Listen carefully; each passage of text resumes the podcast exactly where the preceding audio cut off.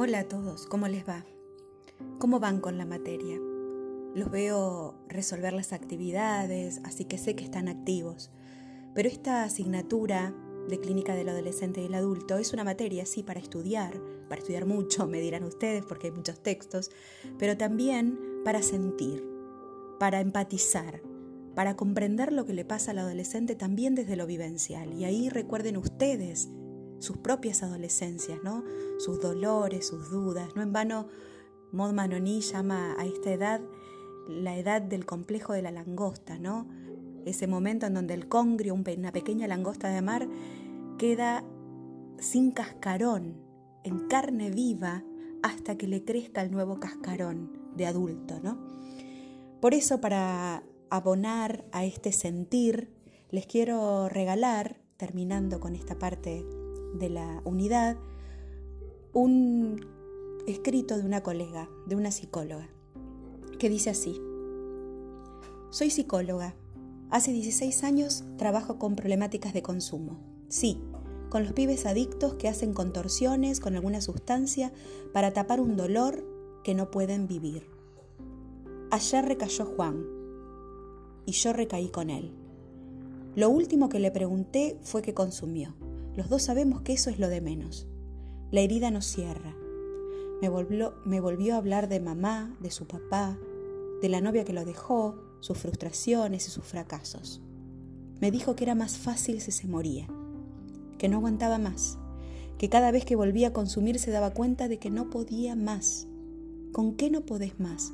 Con la vida no puedo, me dijo, con la vida. Y me pidió perdón.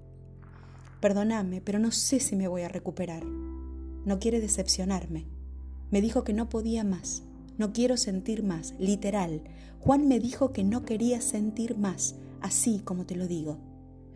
Cada tanto escucho por ahí que les dicen faloperos de mierda. Y yo acá lo tengo a Juan, al lado, con un corazón hecho pelota, diciendo que extraña a su papá que murió hace 23 años, que se mira al espejo y que le devuelve esa imagen de un abandono imposible de sanar. Yo me frustro junto con su propio dolor, porque lo siento cuando respira y se agacha la cabeza y encima, encima me pide perdón. Si vos te caes, yo me caigo con vos. Se lo digo siempre mientras le pongo una mano en el hombro. Me mira, me pide sin decir que lo salve. Yo lo pierdo Juan y me muero.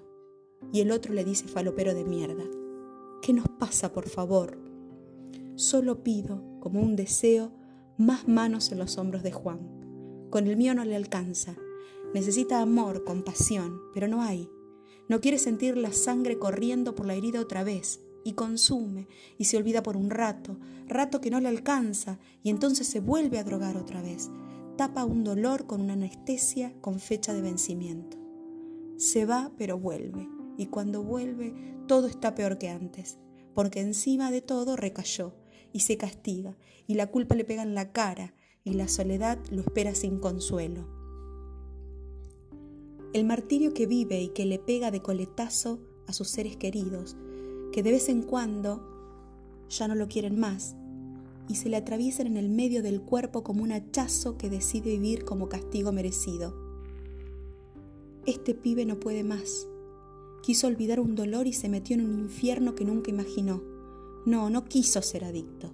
Quería no sufrir más, quería probar algo distinto, no arder en estas llamas que lo están ahogando sin consuelo y sin piedad.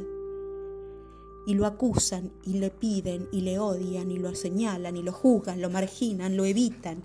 Y yo escucho cómo hay que matarlos a todos estos faloperos de mierda. Los escucho y él también. Entonces Morirse es un favor que piensa en hacerse a él mismo y a todos los que su herida contagia. ¿Qué es esto? ¿Qué pasa?